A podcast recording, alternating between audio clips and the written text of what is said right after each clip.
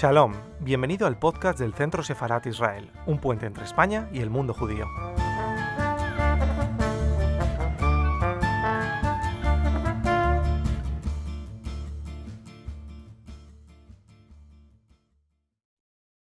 Han hecho ese cambio de la ciencia. Es interesante que no existía ese límite moderno de eh, la disciplina científica y había otras eh, disciplinas que hoy no consideraríamos científicas, pero que eran, allegadas, ¿no? Había un vínculo también entre la astrología y la astronomía en cuanto a conocimiento de los objetos del firmamento, eh, y, había judíos que, se, que, que, descollaban en esta disciplina en Toledo, ¿no? ¿Cómo ubicás vos esta, este vínculo entre la ciencia y otras disciplinas que hoy consideraríamos no científicas como parte de este ambiente toledano. Claro, es que en el escritorio de Alfonso X están prácticamente el círculo, círculo de máxima confianza, no solamente colaboradores, pues por ejemplo hay dos eh, famosos judíos que son los que reinventan aquellas tablas de Afarquiel, eh, que lo convierten en las tablas alfonsíes, que hacen pasar el meridiano, una vez más Toledo, el Axim Mundi, ¿no? el centro del mundo, y claro, ese, ese concepto de, magia que no, que no está separado es súper importantísimo y lo quiero remarcar porque de alguna manera, gracias a, la acción de, los traductores, eh, que todo ese conocimiento grecolatino pasa a la tradición siriaca, a los árabes, se recupera a través de, principalmente de, los autores judíos o de los eh, intelectuales judíos. Y hay una cosa que es muy importante, porque lo que se hace, de alguna manera, si no existiera Maimónides, no existiera, no, eh, no, tendríamos un santo Tomás Aquino. Pero eso, eso, no, eso ya es poco, porque es mucho más. Es decir, eh, la ciencia experimental, el concepto del saber, eh, las nuevas formas políticas que se están desarrollando en Europa tienen que ver con la escuela. Fue un movimiento, ¿no? realmente no era una escuela, escuela de traductores. porque claro, el concepto de imperio, de, de el que dirigía por derecho divino desaparece, eh, se empieza a desaparecer un orden natural humano, que esto es muy aristotélico, gracias a esas traducciones, y empiezan a, aparecer el concepto de Estado, el concepto de nación, es decir, empieza a aparecer una Europa moderna. Bueno, ¿Podrías ampliar el concepto, podrías elaborar un poco sobre la escuela de traductores, que sé que es un concepto importante? Sí, eh, sí. sí la escuela de traductores pues fue más que nada un movimiento, porque la tradición judía ya sabemos que la Provenza, porque prácticamente se ocupaban mucho de esa lógica aristotélica, por los Kimi, los Tibi, que viajaban algunos de ellos frecuentemente. Toledo era como un imán, era un laboratorio de ideas.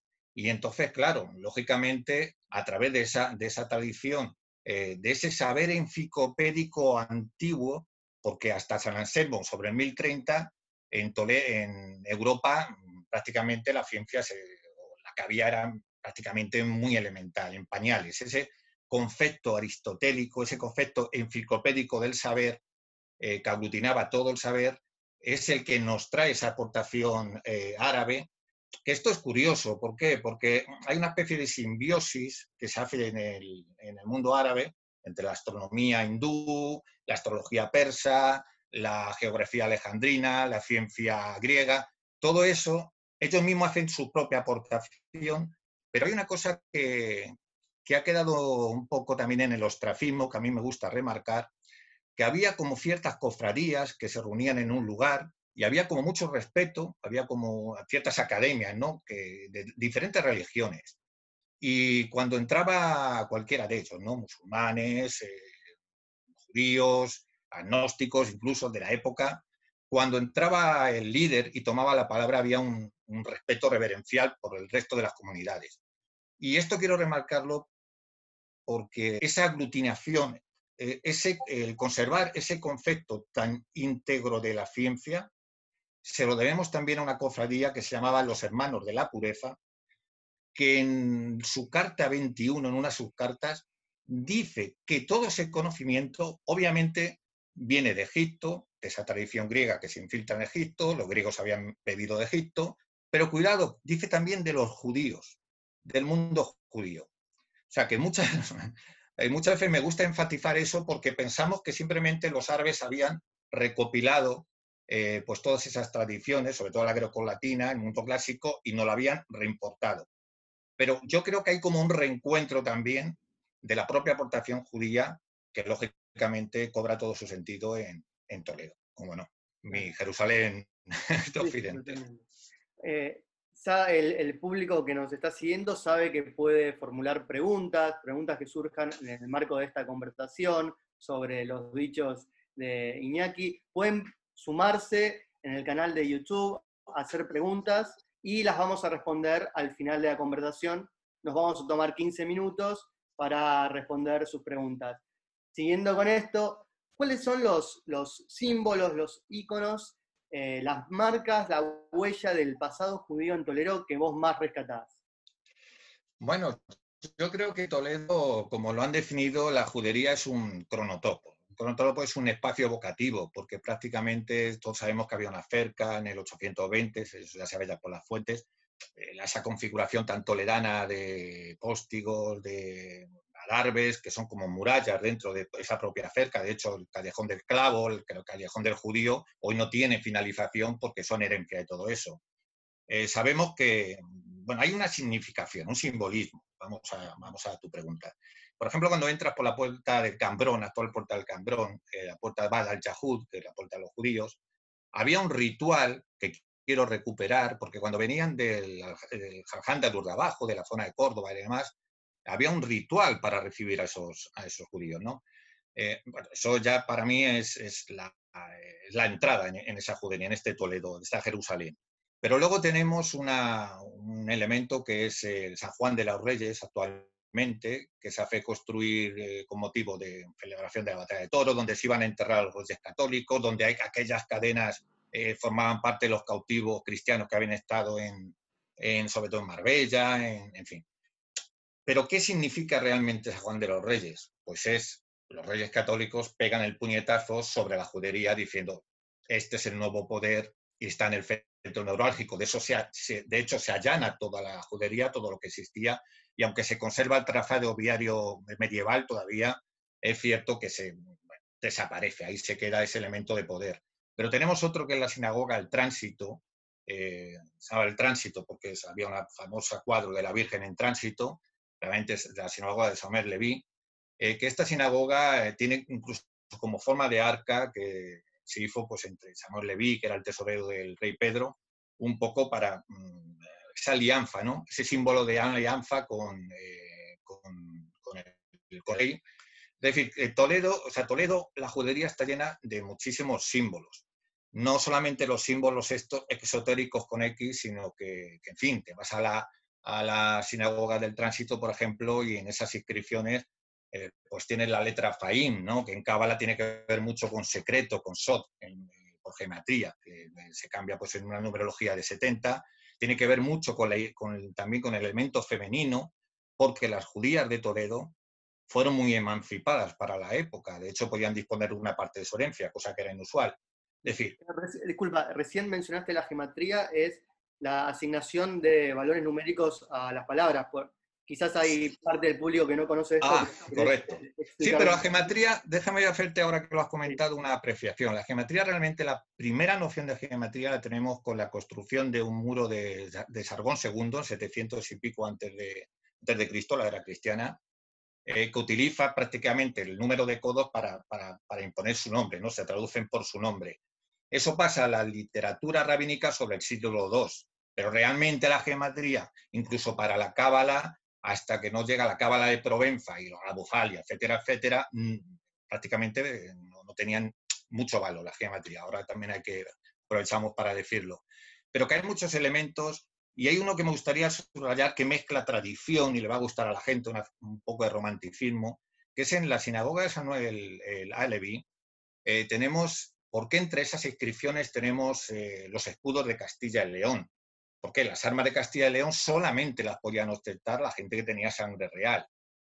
Eh, se mezcla un poco aquella historia que muchos de nuestros mm, videoyentes conocerán de Raquel la Judía. Raquel la Judía eh, se dice la tradición que era una antepasada de Samuel Aleví, de la familia Aleví. Eh, fue una poetisa, una mujer guapísima, avanzada para la época. Alfonso VIII se enamora, pierde el sentido por ella y, lógicamente, desocupa las tareas de gobierno, en fin, al final acaba, acaba la pobre, lógicamente, acaba asesinada, pero se dice que hubo hijos ilegítimos y que, lógicamente, ahí emparentaron eh, los príncipes de Castilla con los príncipes de Israel, de ese, linaje. O sea, es una tradición que ahí está el escudo en, eh, parece un anacronismo, pero ahí está presente en, la sinagoga del tránsito. Y luego tenemos muchísimos otros signos que ya lo, se los debemos, se los debemos, ya es meternos un poco en, un campo más esotérico, pero real, se lo debemos a esa poderosa comunidad de judeoconversa que prácticamente, eh, o sea, no, los judíos no desaparecen, o sea, se convierten, pero siguen siendo poderosos. Las familias nobles de Toledo emparentan con esas, con esas familias que tenían mucho poder económico, todavía conservaban ese poder de la corte. Y, claro, en el cabildo catedralicio tenemos una infiltración de muchos conversos, por ejemplo, del entorno del arzobispo Pedro Tenorio. Y ahí explicamos, si quieres eh, lo contamos, eh, signos que nos podemos encontrar únicos en la Catedral de Toledo que tienen que ver con el misticismo, con el misticismo judío. Si quieres lo podemos comentar. Dale, sí, tú has traído una, has traído unas positivas para mostrarnos algunos de los hallazgos. Eh, entonces, estos son marcas de criptos judíos, de judíos conversos, que han eh, de alguna manera ingresado como parte del equipo de la catedral. Pues sí, te voy a comentar. Más que marcas, yo creo que son guiños o, infiltraciones sutiles que el mundo judío ha depositado en, vamos a ello, ha depositado en ese simbolismo tan, tan rico en la Catedral de Toledo. Eh, te pongo un ejemplo. En, el coro externo de la catedral, aquí vamos a ver si lo podemos ir, vamos a compartir para que nos podamos hacer una idea. Bien. Esos son amuletos de la judería. Bueno, mira, aquí tenemos, por ejemplo, bueno, en el, coro de la catedral hay una relación directa, directa, y solo puede ser obra de, conversos toleranos, eh, entre la Agadá de Sarajevo y el simbolismo del coro de la Catedral de Toledo. Por ejemplo, Adán y Eva aparecen sin ombligo. Eh, la alusión a las plagas de Egipto es la única diferencia, que normalmente son 10, pero en Toledo el número 7 cobra especial relevancia. ¿Por qué? Eh, eh, mm, pues te voy a decir por qué. Porque yo creo que lo que se está aquí eh, poniendo en énfasis realmente es que a los seis años, después de seis años el séptimo, después de seis años de esclavitud, es de liberación. Es un poco también el, esta esperanza de redención que siempre estuvo no solamente en los judíos que partieron conservando su identidad religiosa, sino los que quedaron un poco esa esperanza de reafirmación. Eh, eh, lo tenemos en muchas casas de, de conversos, que cuando hace obra, pues han aparecido pergaminos de la Torá, por ejemplo, de pues, el canto de Moisés cuando va a Elim, es decir, de reafirmación judaica que seguía oculta y presente el famoso eh, mefufá a los pies de la Virgen. Sabéis que la mefufá pues eh, eh, los, judíos conversos o los judíos lo que hacían era esconderla a los pies de la Virgen para que parecer que cuando salieran de la casa y tocaban los pies, estaban, oh, qué devotos eran. Pues bueno, en la catedral... La, es un, pergamino sagrado ah, que supuestamente hace alusión a una de las plagas de Egipto, ¿no? Sí, pues precisamente en el coro catedral eh, es el único ejemplo que tenemos que se toca esta temática en toda Europa, en cualquier catedral. Europa. Esto que estamos viendo es curioso porque esto sí que es Kabbalah, porque estamos viendo a Abel eh, cómo degüella a su hermano Caín, que, eh, cómo degüella a Abel. Esto sí que no tiene que ver con, eh, con, otra cosa que no sea el Foar o, textos esotéricos judíos, donde, bueno, el simbolismo que hay aquí, poco alegórico, pero tiene que ver mucho con ese concepto de que el mal y el bien en mundo judío forman parte de una misma identidad, es decir, eh, Mashiach, Mesías, y Nahan, que es la serpiente, tienen el mismo valor numérico y lo que trata de decir un poco es que esa dualidad no existe diferenciada, está presente en el ser humano. Es decir, hay un simbolismo. Luego hay otro símbolo en la catedral que a mí me gusta mucho, eh, que siempre en todas las publicaciones toleranas se ha dicho que es como una especie de anacronismo, que es un, un cuerno, no se sabe bien si es de elefante o de buey, eh, que cuelga del techo de la catedral, que mucha gente pues decía, pues bueno, pues debe ser que serán los, los bueyes o los o elefantes que participaran en la construcción de la catedral, o los mofárabes que tocaban ese cuerno para llamar a, la oración. Eh, pero yo hay una cosa que es curiosa, que te vas a las cuatro sinagogas de, de Sefardíes de Jerusalén y te encuentras ese, por ejemplo, en una de esas, en, la sinagoga de Iliayú, de Elías, eh, que es una tradición que hereda toda esta tradición sefardí, que viene originaria de la península. Eh, allí tenemos igual el cuerno, lógicamente, que ha de tocar el profeta Elías cuando llegue el Mesías. Y, pues eso está en una de las sinagogas eh, sefardíes de Jerusalén. ¿Un cuerno equivalente a un shofar? ¿Perdón? Un cuerno equivalente a un shofar. Sí, exactamente. Entonces tenemos un, muchísimo, ¿no? Tenemos también el tetragramatón, el, nombre de Dios, le tenemos las, las letras, lo tenemos en la sacristía, eh, con su haz de luz iluminando determinados aspectos de la catedral. Y luego tenemos el, eh, para mí, para mí, el, elemento simbólico eh, más desconocido y más importante de, de, lo que es Toledo, que le tenemos, fíjate, en una vivienda particular, que no forma parte de la judería, que es en paralelo a, calle, a la calle Alfileritos, que es el callejón del abogado. Eh, bueno, pues ahí en una vivienda particular, hace tiempo al hacer unas obras, esto es muy común en Toledo, eh, apareció una tabica con carácter cúficos, había un pergamino que era contacto con el aire, obviamente, pues se deshizo, eh, discos de metal con mucho simbolismo. Y bueno, pues eso al final había, apareció un lienzo de pared que era, esto es lo importante, y es el lienzo de pared, que creo que lo podemos ver. aquí está, del coro La Catedral, es Adán y Eva sin ombligo. Sí. Bueno, esto, si son las eh, inscripciones de, la Sinagoga del Tránsito. Sinagoga del Tránsito, que es pues, una joya. Bueno, luego sí que este es el famoso cuerno, que era donde quería llegar el cuerno de la, de la catedral. Este es, no sé si se llega a ver, pero bueno, están las letras hebreas del nombre Yahvé. Bueno, esto luego si queréis lo comentamos, pero quiero llegar sobre todo al, lienzo este de pared, que parece muy importante, completo.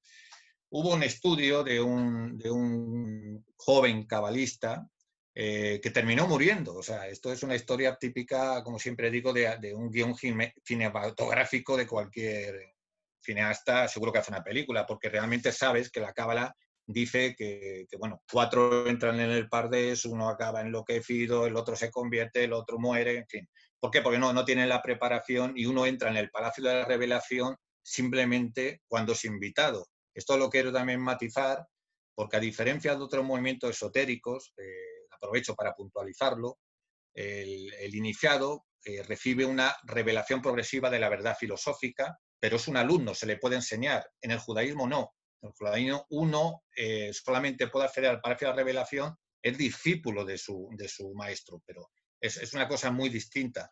Por eso es cubal, es algo pasivo, es recibido, no es activo. Bueno, para no digregarnos en cosas eh, de la Kabbalah, aquí cuando hizo el estudio aparece el Gilgul, que también el Gilgul, que es la transmigración de las almas, eh, tiene que ver mucho con el siglo XII. Antes realmente esto no existía. En, la tradición judía es, es, una idea muy minoritaria.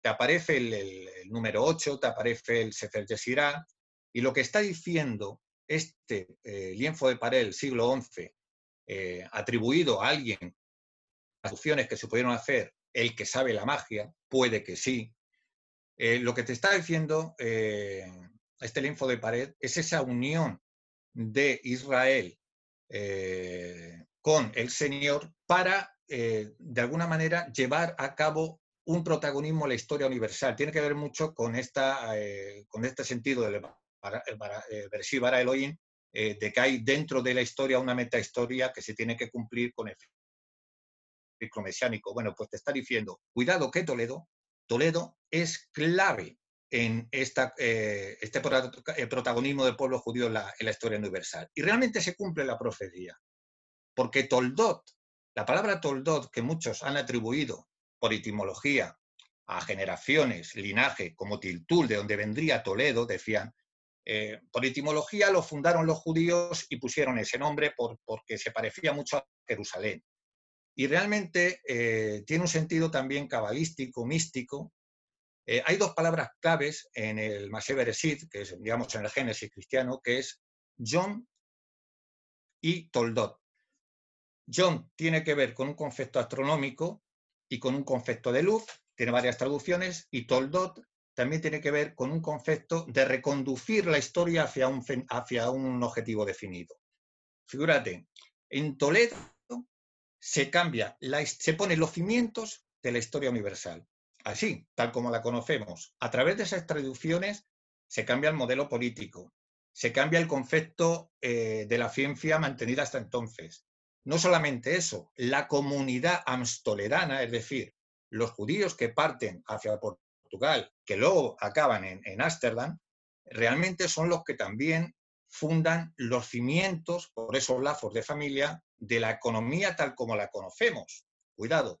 Es decir, todo ese concepto em, que reconfigura la tradición judía tiene lugar en Toledo. Pero ahora esto todavía hay una consideración mucho más importante. Hemos dicho que era el frente nuevo de gravedad espiritual del mundo judío. Efectivamente, ¿cuál es la cábala del Safed? La cábala del Safed viene de la península, y Toledo es clave a través de una figura que ha pasado muy desapercibida, que es Abraham de Colonia. Abraham de Colonia eh, estaba en el círculo de Alfonso X, muy estrecho al Alfonso X, y este procedía de Alemania. Y este trajo ideas del misticismo alemán y las puso en, circulación con el propio círculo cabalista de Toledo. De hecho, el Solem, famoso eh, experto en Kabbalah, por antonomasia, Moseirelio. por supuesto. Bueno, pues él hablaba de que realmente el Zohar, ya sabes que de 1100 a 1300 son los principales textos cabalísticos, ¿no? Eh, y sobre todo el Foar, que se atribuye a Mosé de León, realmente él dice que forma parte de los representantes de la tradición gnóstica dentro del mundo hebreo, que son varios, son Isaac y, su hermano que están en Soria, en fin, son varios, son incluidos algunos cabalistas de Toledo. Lo importante es que esta nueva reconfiguración de una cabalá que había permanecido en grupúsculos muy minoritarios, en Safed va a tener una explosión para la redención de todo el pueblo por esa experiencia eh, que habían tenido de la diáspora. Pero realmente, date cuenta, Luria, eh, Jaime Vital, Cordovero, todos estos, ¿quién fue el maestro de, Luria? Maestro de Luria se dice que fue eh, David Fibra, eh, que le destruyó en Egipto. Algunos dicen que, vive, que, era oriundo de Zamora, nacido en 1474, o de Toledo, pero este fue el que destruyó a, Luria. Pero más importante que eso, el figura clave que hereda toda la tradición que viene de Sura, Pomberita, Túnez, Córdoba, la amalgama, la enriquece, es José Caro. La familia Caro, que son los principales talmudistas de Toledo, eh, le instruye su tío una vez que salen de Toledo y es en el que el Safed, como bien has dicho, es el, que funda Yuna Yeshiva, el que, el que de alguna manera instruye a Cordovero, pero le instruye, mm, me atrevería a decir, no solamente en la, en la Kabbalah y en la tradición de, de la península, sino eminentemente, y pongo así en mayúsculas, la tradición toledana. Toledana que es del pueblo judío, que es universal, pero es una amalgama que se hace a través de ese personaje que es clave y, la, y, el propósito de la, de la Kabbalah del Safed tiene que ver mucho también con ese Berese Bara Elohim, con ese yo, ese Toldot que hemos dicho que está en este panel, que está en este panel, porque déjame terminar con esto que creo que es importante. La, una de las cosas, la profecía es la de Daniel. Daniel, el profeta Daniel, eh, su profecía es un astronómico perfecto, lugar de 1260 años y vosotros, que en ese punto el Sol y la Luna, por una diferencia de medio grado, coinciden en la elíptica. Eso, eso es una matización. Este hombre era un experto en todo lo que has dicho antes, en todos los saberes ocultos. Y con ese don de la profecía, cuando describe los cuatro imperios por los que va a pasar el pueblo, bueno, la historia universal y también la intrahistoria del pueblo judío, lo clava. Coincide totalmente con lo que sucede o viene a suceder en Toledo como ese centro de, gravedad que luego se expande, que se expande al mundo, por supuesto, espiritualmente a, Israel retorna con esa, esa por una nueva espiritualidad a través de la Kabbalah y desde luego con una configuración nueva de tanto del mundo, de la nueva ciencia, de la, nueva economía, y todo eso tiene que ver con, todo ese Toledo donde fluyen ese laboratorio de ideas, porque cuidado que en Toledo venían de todas las partes. Quizás habría que agregar también el rol de los judíos toledanos en el descubrimiento de América para incorporar este, esta región desconocida al panorama mundial, ¿no es cierto? Vos Totalmente. investigando sobre el tema, ¿no? bueno, más que investigando, recopilando, pues toda, Simón Geisenthal, el famoso cazador, para mucha gente que nos está oyendo de nazi, pues investigó el archivo de Simancas, de la India, etcétera, etcétera. Y lógicamente, vamos a ver, la trama que hay detrás de Colón, aparte de que él eh, leía el libro de Esdras, de su famosa o controvertida firma, de que si esconde un croto judío, si no lo esconde. en, su, en su firma que había, Sí, bueno, en su firma tiene una, una firma que, es eh, típicamente judía, que tiene que ver con Hashem, con el nombre, ¿no? Con, mm. en fin, lógicamente tenía que ser muy precavido en el contexto histórico en el que estamos. quitando todo, todo ese... Realmente, date cuenta lo que, lo que se fermentaba alrededor del mundo judío, las expediciones radanitas, eh, la Facud, la, escuela de, de, de portulanos de Mallorca, todo eso era una información privilegiada que circulaba dentro del propio mundo judío. De hecho, una cosa muy desconocida para el común de la gente, no para los investigadores, que es que Benjamín de Tudela, eh, mil ciento y poco, cuando hace ese viaje por todas las comunidades eh, judías dispersas por el mundo, lo que está haciendo es recopilar información sensible y comercial. Por ejemplo, cuando está en Estambul, eh, lo que está haciendo bueno, Constantinopla. Lo que está haciendo con esas comunidades es que allí el negocio de la seda era un negocio prácticamente eh, muy, potente y los secretos de ese negocio, más las rutas comerciales. Bueno, todo ese periplo del famoso viaje de Benjamín de Tudela, cuando retorna, ¿a quién entrega ese itinerario? Lo entrega a la comunidad de Aljama toledana. Mm. Entrega ese, ese itinerario, esa información privilegiada de rutas comerciales, eh, de nuevas rutas. Bueno, Claro, obviamente el pueblo judío ya estaba muy influido, date cuenta del contexto, luego mucho más tarde, claro, con, la... se precipitaba eh, la expulsión de los judíos, había habido los progrom, eh, aquella historia de las diez tribus perdidas al otro lado, que luego Menasé eh, Ben Israel dirá más tarde, ¿no? La gloria a Israel, ¿no? esos mundos que se identifican en América, lo queremos identificar con esas tribus perdidas. Hay un movimiento eh, que es muy proclive a, buscar. Claro, Benjamín de Tudela había hablado de ciertas comunidades en Asia y ellos pensaron, bueno, pues fíjate, para cumplir ese ciclo mesiánico que nos están dando por todos los lados, hay que ir a buscar a, esas tribus hermanas, ¿no? Y realmente, pues claro, ¿quién, interviene en el viaje de Colón? Pues, Cabrera, el tesorero del rey, Sant'Ángel. Se dice que el, duque de Minafeli, Luis de la Cerda, que era el primo de, del arzobispo Toledo, que creo que tenía la misma abuela hebrea. Es decir, ahí hay un complot, hay una serie, de hecho, Santángel es el que pone los 140.000 maravedíes, ¿no? Los pone, digamos, los financia, es el que financia la expedición. Hay un complot que realmente, si no conoces la identidad del mundo judío, eh, la forma de ver, de pensar el mundo o de repensar el mundo, no te estás dando cuenta de, qué va, de qué va todo esto. Pero realmente sí que hay un protagonismo muy interesante de la comunidad. Eh, incluso judía, tanto conversa, que tiene que ver con el descubrimiento de América. Claro, foco importante, ¿dónde eso sucede? Pues vamos a poner que la corte está en Toledo, lógicamente.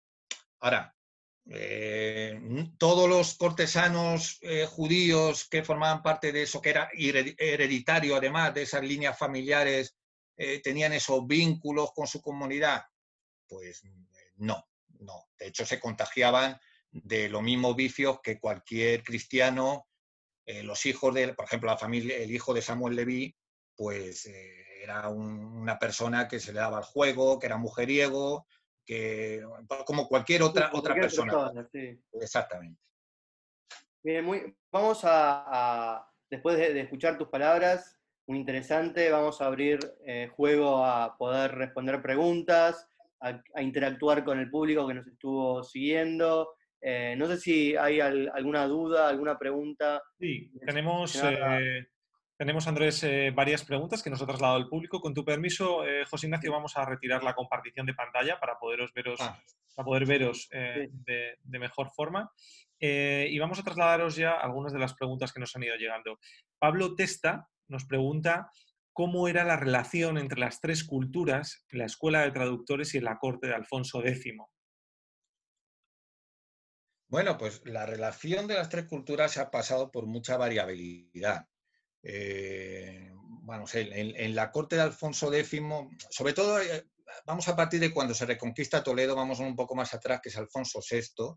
Alfonso VI prácticamente quien les abre la puerta de la ciudad son los propios judíos. Por eso establece, desde entonces, la monarquía establece una relación tan estrecha con los judíos. Y por eso les da un lienzo de muralla. De hecho, el propio Castillo Nuevo, el Castillo Viejo, los judíos, y llegan casi, casi, casi al degolladero que está, hoy en día lo podemos ver en el puerto de San Martín, porque todas las expediciones turísticas van allí. Bueno, hoy se puede ver lo que una casita que era el antiguo degolladero de los judíos. Es decir, ahí se establece una relación privilegiada, que pasa por, por sombras y luces, porque realmente, claro, eh, luego cuando llegamos a Alfonso X, la época de esplendor, como decimos, no solamente eran eh, estamos hablando de hablan de Colonia, como hemos hablado de los, de los que participan en esas tablas alfonsíes, como muchos otros. Ahí más o menos hay una identidad eh, común, vamos a decir que común, eh, porque también hay que, dejar claro otra cosa que voy a aprovechar para decir, eh, que es que los primeros cristianos nuevos, cuando Alfonso VI conquista la ciudad, son árabes, como incluso alfaquíes, que se cristianizan. No son moriscos que más tarde son obligados a cristianizarse. Son árabes que no tienen ningún pudor porque la cultura, eh, la forma de vestir eh, era común a todas las comunidades y había también mucho mozárabe. Es decir, en ese contexto oriental, en ese contexto de que todos participaban de una misma lengua, de una misma cultura, eh, lógicamente había una identidad común de pertenencia. Eh, en ese momento, ¿eh? luego va cambiando, lógicamente. Tenemos, eh, más preguntas. Sí. una pregunta de Philip Alexius, dice, buenas tardes, ¿existe alguna relación entre el misticismo judío desarrollado en Toledo y el resto de España y el movimiento Rosa Cruz del posterior siglo XVI-XVII? Me refiero a la cábala, etcétera. Bueno, la cábala cristiana, lógicamente, está, hubo un movimiento, eh, Egidio de Viterbo, etc. Para mí es, el principal, ¿no? Ese para mí el por antonomasia. Eh, pero yo eh, incidiría en lo que he dicho antes. Una, yo siempre he dicho, cuando se habla del Palacio de los Cerrojos, del, del rey Don Rodrigo, que viola, un, rompe los cerrojos para acceder a un secreto, que aparece, bueno. Realmente Toledo, el secreto de Toledo, tiene tres ópticas. Una es hermetismo, que hemos dicho, eh, luego tenemos también eh, esa influencia árabe de la astrología, que tal, que son la alquimia, que son los adeptos. Hubo un, círculo alquimista, eh, el que escribió el libro El Tesoro, el libro El Candado, y que en el siglo XV, esto es historia, y a Fernando Larcón se le degolló, el arzobispo Carrillo le manda degollar en Focodover. Eso sí existía en Toledo, todos esos movimientos. ¿Qué ocurre? Que hubo una simbiosis, hubo un cierto sincretismo, pero siempre he dicho que jamás el verdadero secreto de Toledo se podrá abrir porque la Kabbalah es totalmente diferente a todo lo demás. El misticismo judío no tiene nada que ver con todo lo demás. ¿Por qué? Porque, porque vuelvo a decir no es un, eh, alguien que pueda estudiar una corriente secreta que alguien le pueda instruir. No, eso existe. Esa, la racionalidad, eh, la intuición, eh, pero también un poco la, revelación. ¿eh? o esa experiencia y forma parte de tu conocimiento y, se produce una, especie de, transformación incluso de todo tu ser.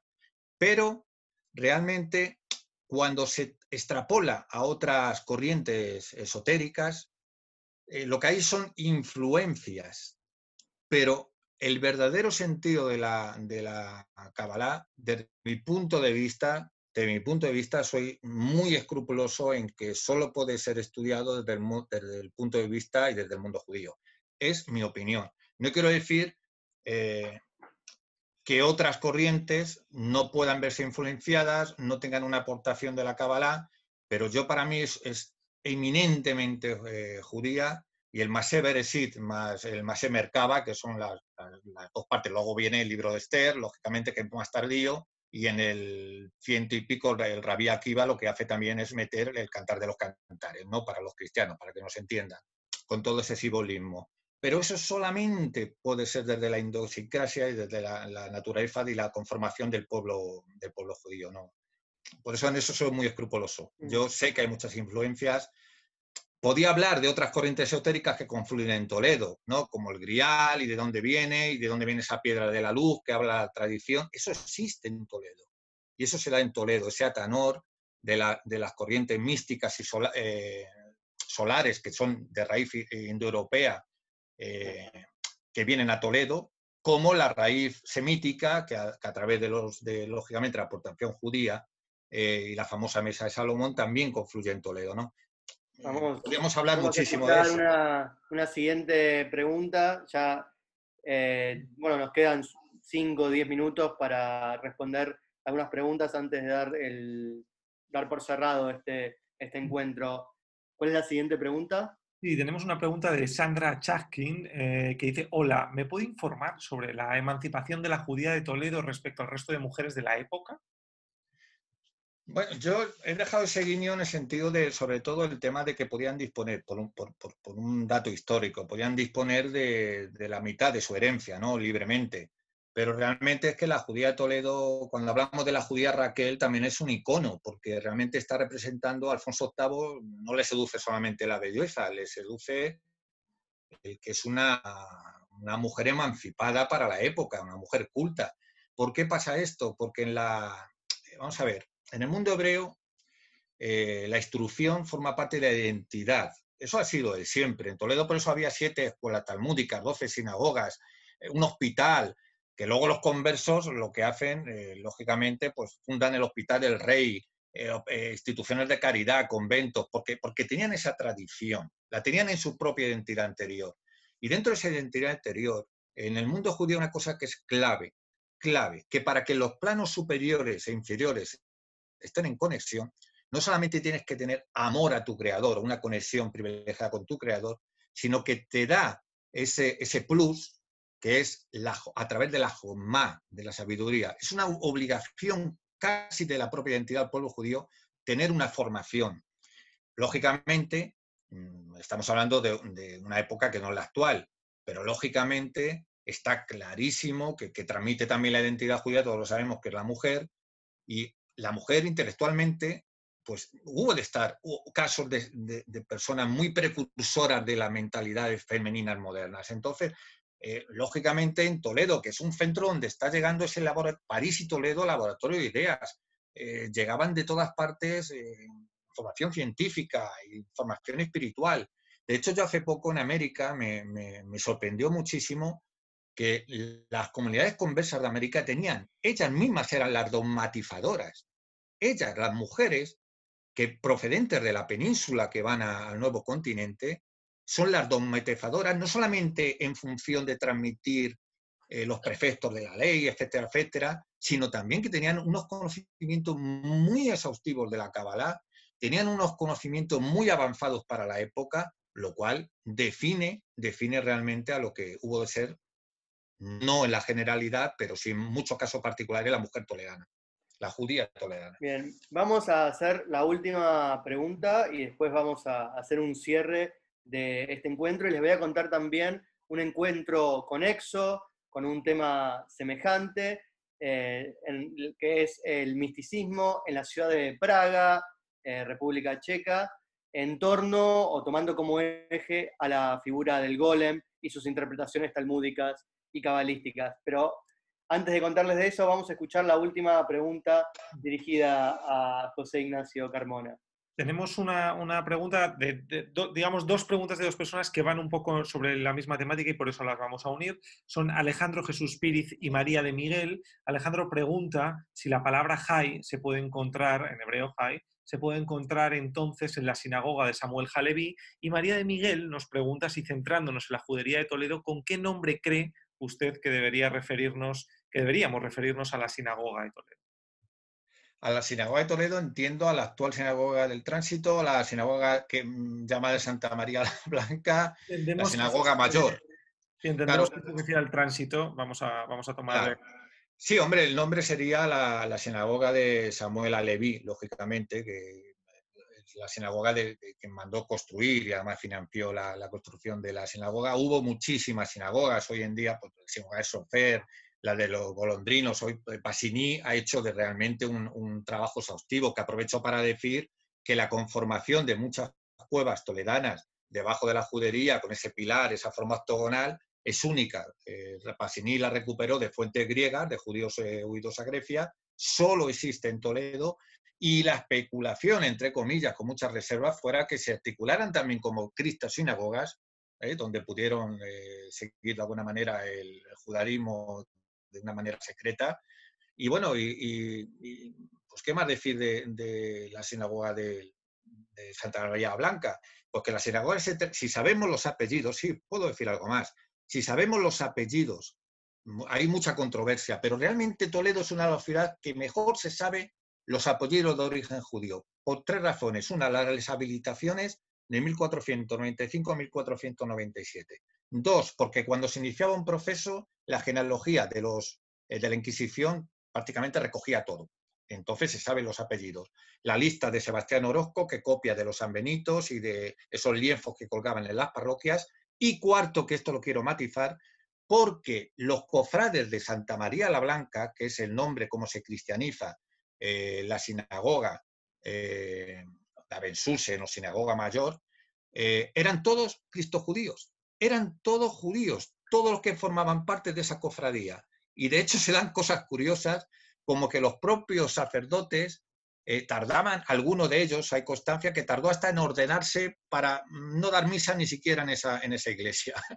Esto es curioso. Y, se sabe otra cosa de esa. Hay una tradición que las propias fuentes lo dicen, de, bueno, aparte de una venta de, de pergaminos judíos y demás, eh, que estaba construida, por eso tiene ese simbolismo, con arena traída del templo. Esto es una tradición que, permaneció y aún sigue eh, incluso vigente en el imaginario judío, pero que ahí están las fuentes del, dentro del propio mundo judío que le dan esa significación. Y de hecho, siempre la cofradía Santa María la Blanca formó parte de conversos. No entró nadie que no hubiera pertenecido por genealogía a la comunidad judía. Bueno, te agradezco mucho personalmente, eh, José Ignacio Iñaki, por, haber, eh, por habernos iluminado tanto con, tu conocimiento y tu recorrido histórico, eh, empapado de, de, este tema. Y quiero invitar a todos los que participaron de esta charla, los que nos están siguiendo, a que se sumen mañana también en un link también en, la web, en el, portal del Centro Separado de Israel, a la charla sobre el misticismo judío en Praga, con centro en el Golem, en el cual, bueno, nuestro invitado va a ser Juan Pablo Bertaza, eh, quien se encuentra viviendo en Praga y quien está haciendo un doctorado en literatura y se ha elegido como tema de investigación para su doctorado, entre otras cosas, al golem y interpretaciones talmúdicas eh, sobre las diferentes versiones del golem, de esta criatura artificial, de este artificio humano eh, y reflejo de la ambición humana que es el golem y, y, específicamente la historia del golem de Praga. Los invito mañana entonces a las 19 horas, 7 de la tarde, a este encuentro. Pueden buscar la información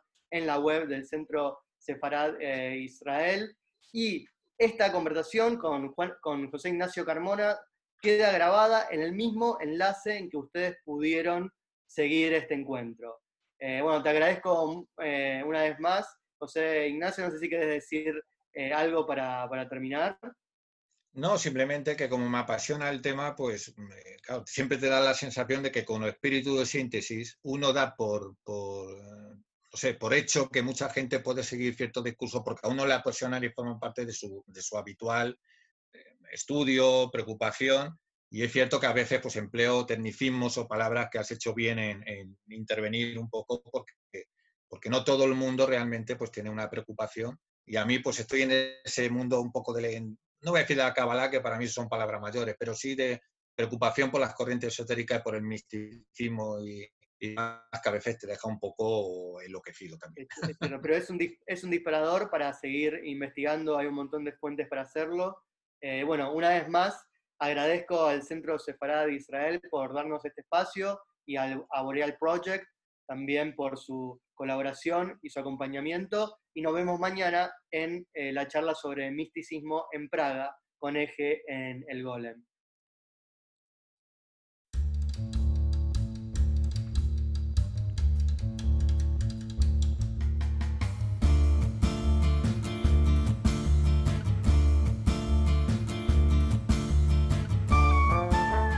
Gracias por escucharnos. Recuerda que también nos puedes seguir a través de Instagram, Facebook y Twitter con el usuario arroba Centro Sefarat Israel o si lo prefieres en nuestra página web www.sefarat-israel.es.